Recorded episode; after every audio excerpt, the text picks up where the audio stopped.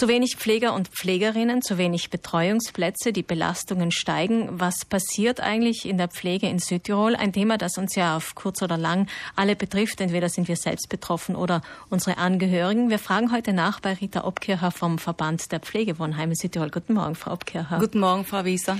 Sie hatten erst vor kurzem ein Treffen mit Landesrätin Deeg. Frau Obkircher, was hat dieses Treffen eigentlich ergeben in Bezug auf die Probleme, die ich gerade angesprochen habe? Zu wenig Personal, zu wenig Plätze? Genau, genau dieses war das Thema, das wir bei der Landessozialrätin angesprochen haben. Das Treffen war sehr positiv. Äh, die Rolle und die Funktion der Pflegedienstleitung wurden besprochen. Sie hat erkannt, dass diese eine wichtige Rolle ist, eine wichtige Schnittstelle in den Seniorenwohnheimen ist. Sie unterstützt uns in unseren Vorhaben und dieser Funktion auch mehr Wert zu geben. Weiterhin wurde eines der aktuellen und künftigen Herausforderungen, nämlich die Suche nach Pflegefachkräften besprochen. Wir wollen gemeinsam auf die Berufsbilder der Pflege aufmerksam machen und diesen Berufsbildern mehr Sichtbarkeit verleihen. Es soll eine Sensibilisierungskampagne für Sozialberufe gestartet werden, ähm, die ähm, die Bedeutung der Arbeit in den Seniorenwohnheimen und generell in den Pflegebereichen hat. Demnächst soll eine Arbeitsgruppe eingerichtet werden und wir werden sehen, in welchem Rahmen äh, die Sensibilisierungskampagne stattfindet. Natürlich, wenn wir junge Menschen erreichen wollen, dann werden wir die Social-Media-Kanäle mehr verwenden, aber das wird sich jetzt in Zukunft herausstellen.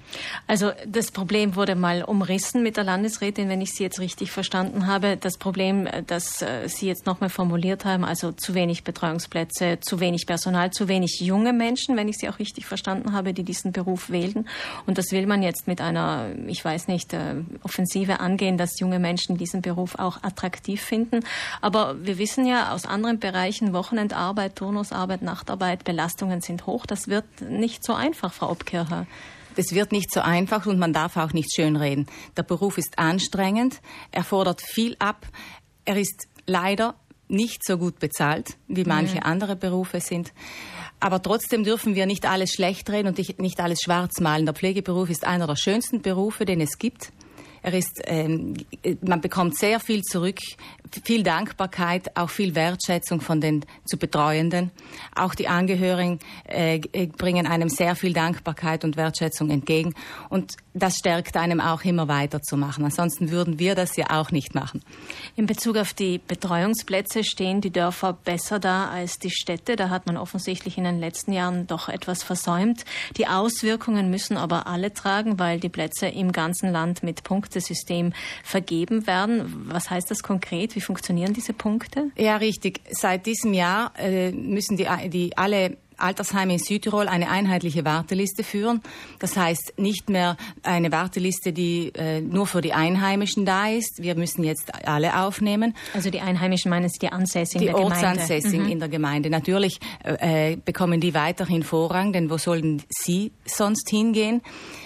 Ähm, die, die, man kann ihnen 20 Vorzugspunkte geben, damit sie auch im, im, Orts, im eigenen Altersheim vom Ort äh, bleiben können. Aber natürlich, wenn es dringende Fälle äh, von, äh, von Bozen oder von einer Stadt kommen, die halt dringend einen Heimplatz suchen und, und sie sind auf der Warteliste vor den Einheimischen, dann sind wir verpflichtet, diese aufzunehmen, ja. Da gab es erst vor kurzem ein Beispiel von Ihrem Arbeitsplatz im Saarntal von einer älteren Dame, genau. die praktisch mit diesen 20 Punkten nicht den Platz bekommen hat im eigenen Dorf. Die Warteliste war einfach zu lang. Sie hätte dringend einen Platz gebraucht. Die Warteliste ist zu lang.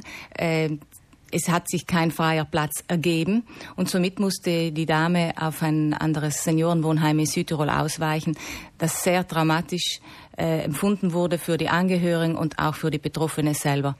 Und das müssen wir in Zukunft schon beachten, dass es sehr ein, bereits der Einzug in das Seniorenwohnheim ist ein einschneidendes Erlebnis für den Senior, wenn man nur bedenkt, wie viel wir alle haben und bis auf drei Taschen müssen wir es reduzieren, jetzt ganz knapp ausgedrückt, mhm, mhm, dann ist es schon ein sehr einschneidendes Erlebnis. Und wenn man dann noch den eigenen Ort, in dem man vielleicht 60 oder noch Jahre gelebt hat, verlassen muss, dann ähm, ist das etwas, das man den Senioren nicht antun kann und auch den Angehörigen. Ansonsten, wenn sie im Dorf sind, im eigenen Dorf sind, dann können sie auf Besuch kommen. Äh, täglich und wenn es nur fünf Minuten sind, das ist somit nicht mehr gegeben. Ja, ja, natürlich. Es kommt viel Fahrerei dazu. Ich kenne zum Beispiel ein, eine Geschichte, wo ähm, der Vater in einem Dorf ist und die Mutter in einem komplett anderen Dorf, also wo man teilweise auch über, über eine Stunde fahren musste, um beide Eltern besuchen zu können. Die Leute wollen auch nicht raus aus ihren Wohnungen, solange sie noch daheim bleiben können. Das bedeutet auch dieses Stufenmodell, das ja angedacht ist, betreutes Wohnen und dann Pflege in den Altersheimen, funktioniert noch nicht, zumindest nicht am Land. Vielleicht gibt es auch Unterschiede zwischen Stadt und Land. Äh, genau, die Anforderungen zwischen Stadt und Land sind unterschiedlich. Am Land äh, bleiben die Betroffenen länger in ihren Wohnungen und haben auch die Möglichkeit, von ihren Angehörigen oder den Pflegediensten betreut zu werden. In den Städten ist es sehr äh, anders, prekärer und deshalb kann das Stufenmodell in den Städten, finde ich es schon gut, dass es angedacht wird und dass es in Angriff genommen wird.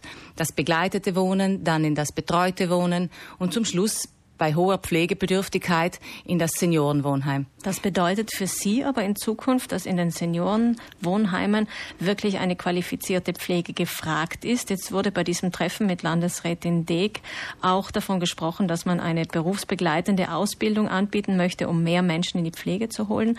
Ähm, sind Sie damit wirklich glücklich mit dieser Berufsbegleitung oder haben Sie Ängste, dass es vielleicht die Qualität darunter leiden könnte?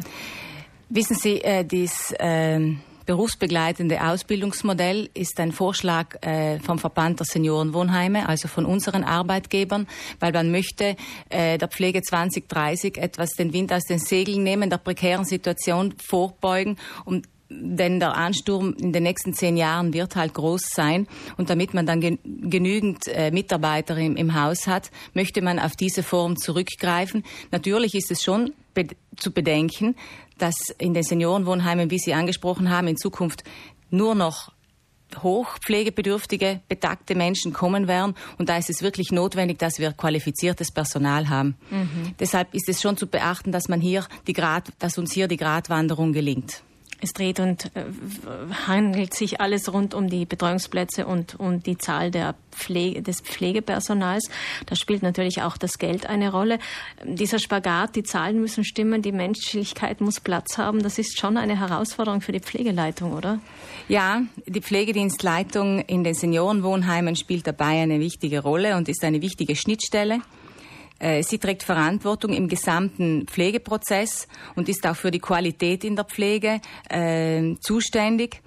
Sie ist Anlaufstelle für Angehörige, Mitarbeiter der Pflege und Heimbewohner. Sie steuert den Aufnahme- und den, pflegerischen Aufnahmeprozess. Sie ist einfach Ansprechpartnerin.